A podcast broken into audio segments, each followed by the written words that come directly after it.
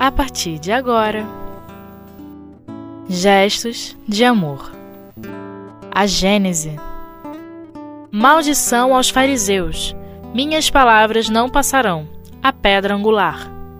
Com Sérgio Rodrigues.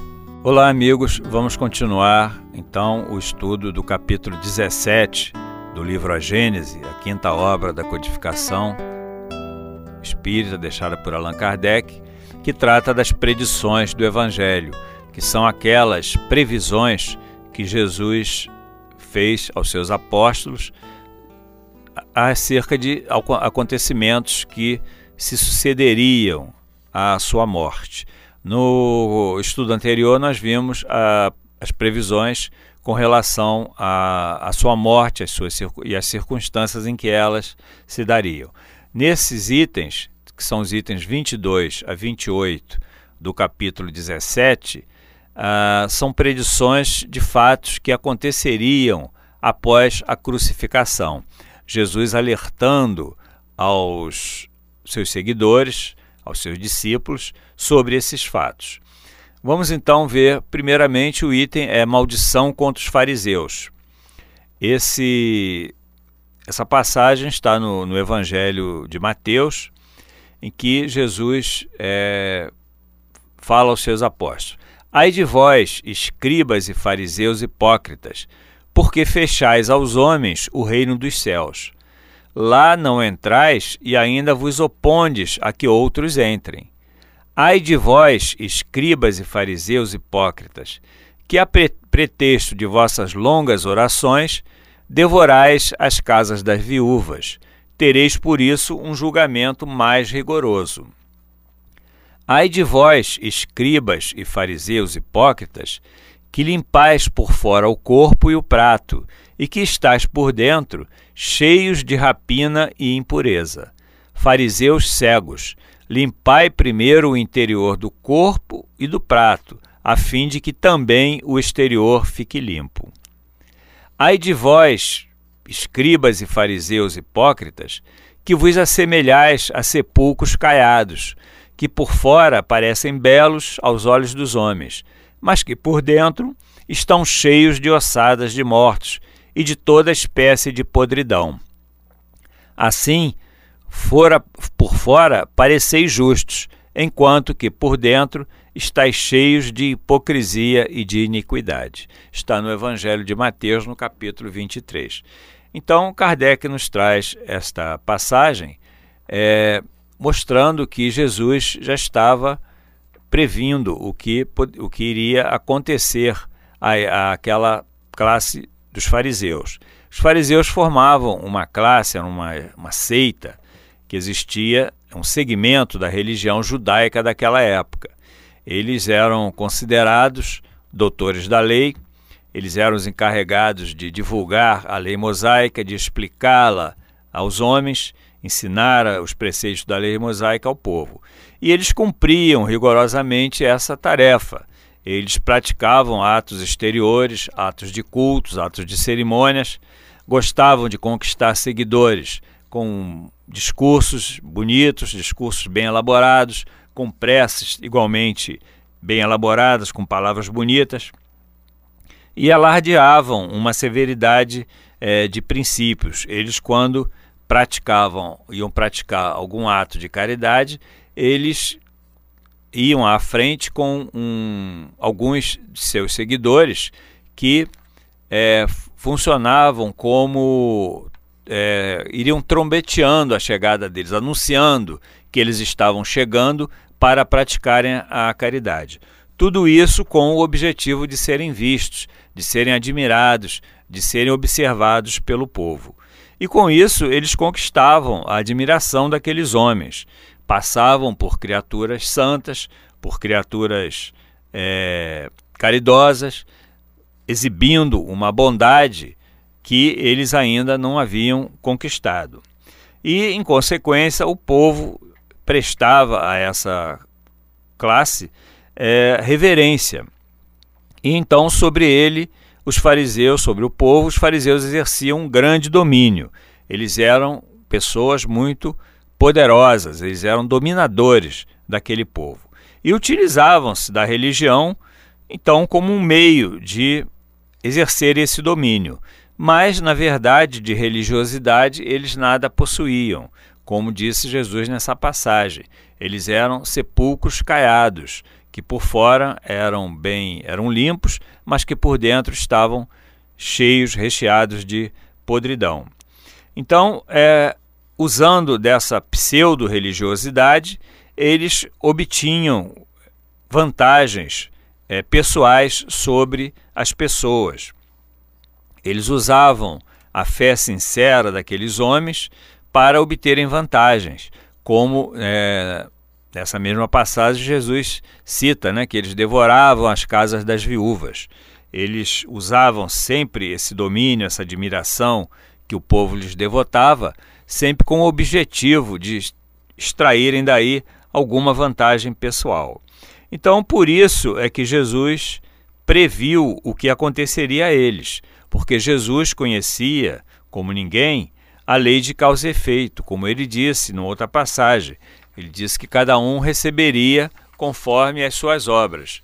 Então, ele sabia que aquele procedimento, aquelas iniquidades praticadas pelos fariseus, aquela pseudo-religiosidade com objetivos outros que não é, a fé sincera, que não levar o conhecimento das leis divinas de modo claro e sincero, Jesus sabia que isso tudo implicaria em algo que eles teriam que resgatar no futuro.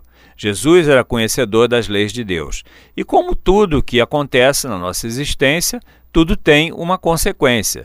Se nós praticamos o bem, se nós praticamos, temos uma postura, um comportamento de acordo com as leis de Deus, nós vamos receber, conforme as nossas obras, nós vamos receber o bem, seremos recompensados. E, e os fariseus, com aquelas práticas, né, aquelas práticas é, iníquas, é, sempre com o objetivo de obter alguma vantagem, explorando a fé sincera daqueles homens, eles estavam infringindo de modo frontal a lei de Deus, porque eles não praticavam a verdadeira caridade. Em outra passagem, Jesus deixou claro que apenas a prática da caridade é que pode fazer com que o espírito penetre no reino dos céus. Kardec veio mais tarde é, ratificar com a frase que ficou como uma bandeira do Espiritismo, né? que fora da caridade não há salvação. Jesus explicou que quando houvesse esse, esse julgamento com relação à entrada no reino dos céus, que seriam separados os bodes das ovelhas, ou seja, aqueles que praticaram o bem seriam colocados à direita Jesus se refere a esses como os que deram de comer aos que tinham fome, deram de beber aos que tinham sede, que vestiram os que estavam nus, que visitaram os enfermos e encarcerados, ou seja, seriam aqueles que praticaram a caridade. E à esquerda ele coloca, eles eh, seriam colocados os bodes, aqueles que não deram de comer aos que tinham fome, não deram de beber aos que tinham sede, não vestiram os que se encontravam nu e nem visitaram os enfermos e os encarcerados, ou seja, aqueles que deixaram praticar a caridade. Então Jesus deixa claro que a prática da caridade não é uma das condições para a entrada no reino dos céus, ela é a condição única. É a única condição que será levada em conta quando houver essa separação dos que penetrarão nesse reino e daqueles que serão encaminhados para regiões de suplícios, regiões compatíveis com a sua evolução. Então, os fariseus se enquadravam nessa, nessa segunda hipótese. Né?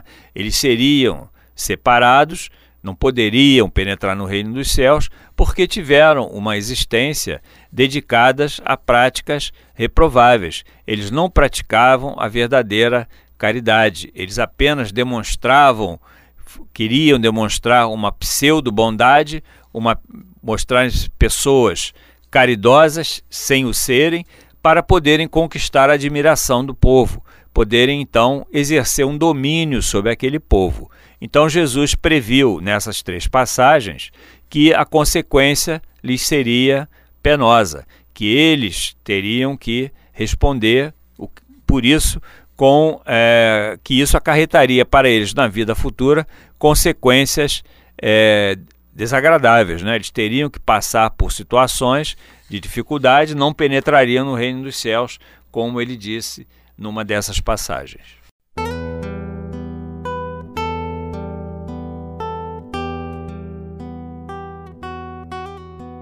Gestos de amor. A Gênese. Continuando o estudo desse, desses itens do, da Gênese, capítulo 17, que trata das previsões de Jesus, as predições de Jesus, é, vamos estudar agora o item segundo desse capítulo, que é Minhas Palavras Não Passarão. E a narrativa é, está no Evangelho de Mateus, a narrativa dessa passagem, em que ele conta: aproximando-se dele, né, de Jesus, seus discípulos, lhe disseram: Sabes que, ouvindo o que acabaste de dizer, os fariseus se escandalizaram? Ele respondeu: Toda planta que meu Pai Celestial não plantou será arrancada. Deixa-os. São cegos a conduzir cegos.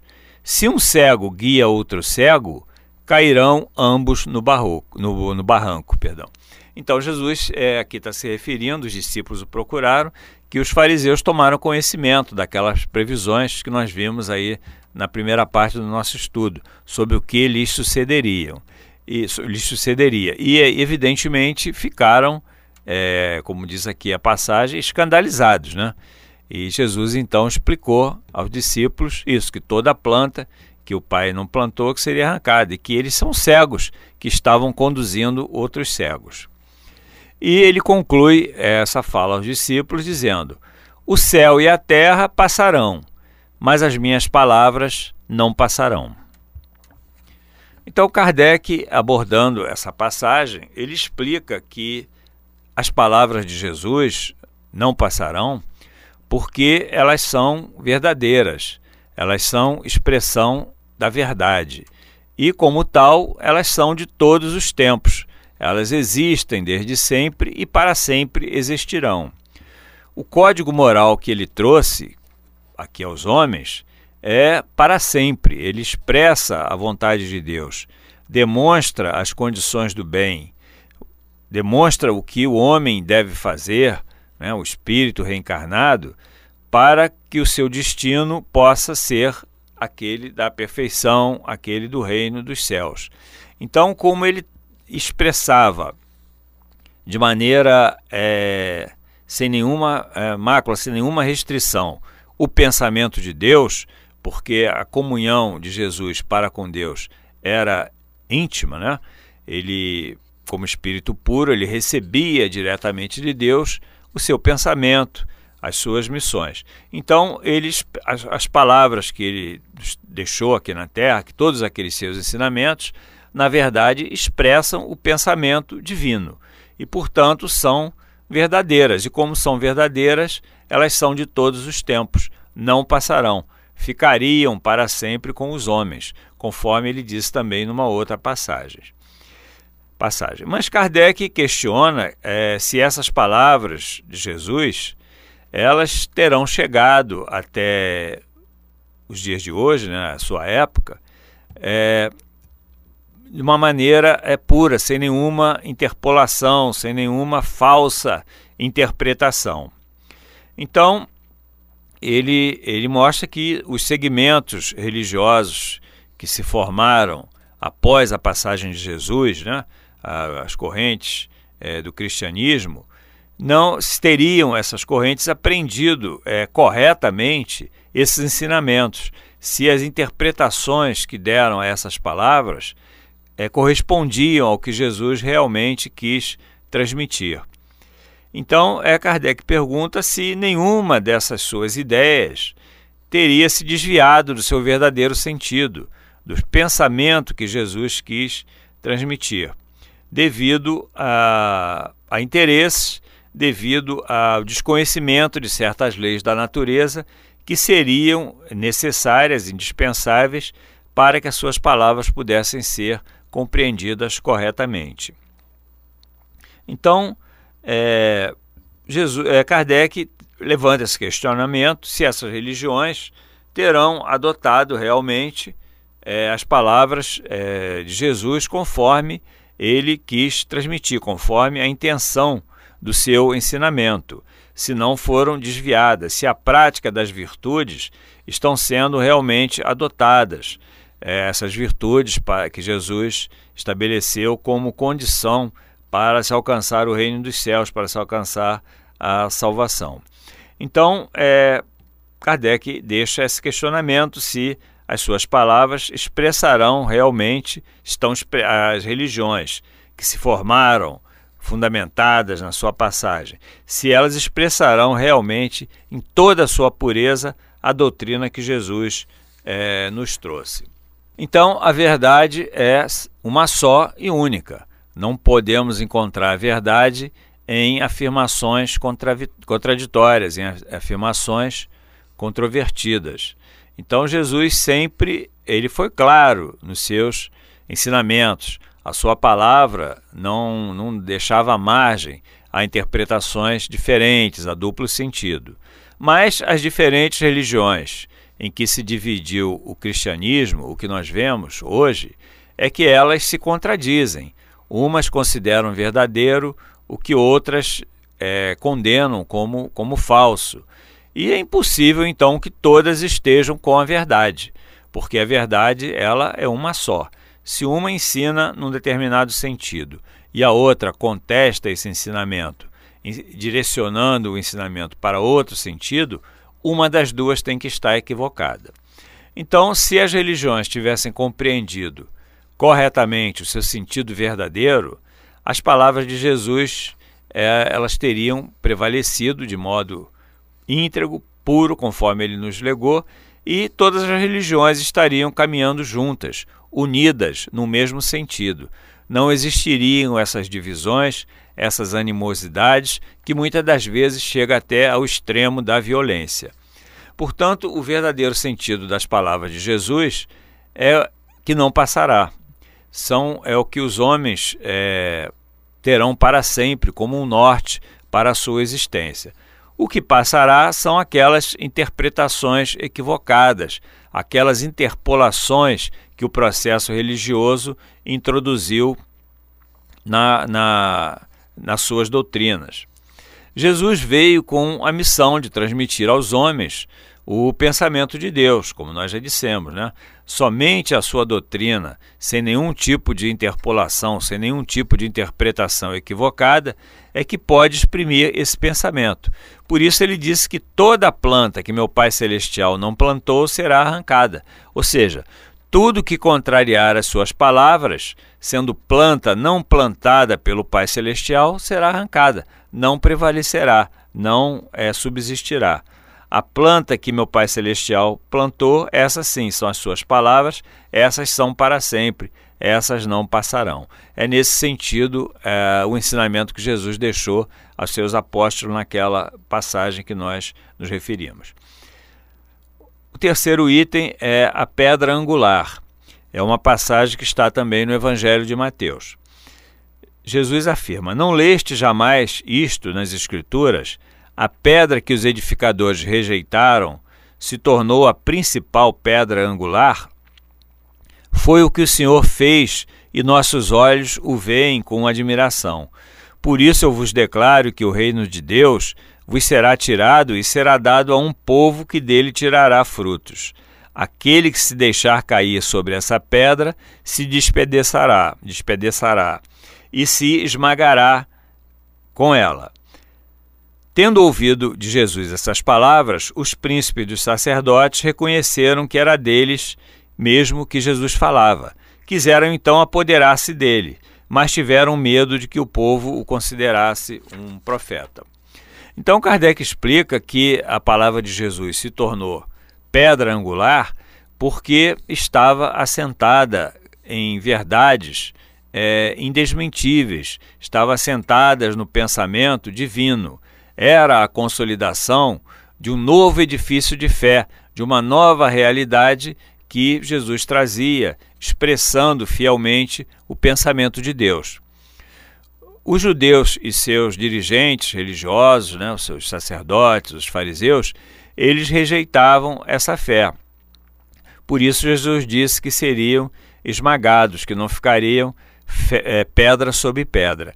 Então, essa expressão pedra angular foi utilizada por Jesus como símbolo da, da consolidação de uma nova fé que ele trouxe para os homens. E tudo aquilo que fosse em sentido contrário a ela seria esmagado, ou seja, não ficaria pedra sobre pedra.